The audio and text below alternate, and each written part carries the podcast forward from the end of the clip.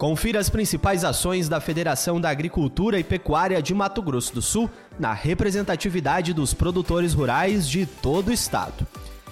O presidente do Sistema FamaSul, Marcelo Bertoni, esteve presente no anúncio do governador Eduardo Riedel em manter a alíquota modal do ICMS em 17%. O governador divulgou a decisão de criar um grupo de trabalho para monitorar a reforma tributária. Pela internet, a Frente Parlamentar Agropecuária do Estado se reuniu para tratar do licenciamento ambiental, reforma tributária e outros assuntos. Em Campo Grande, a FamaSul participou da reunião que debateu sobre a instalação de propriedade de descanso de ovinos para abate.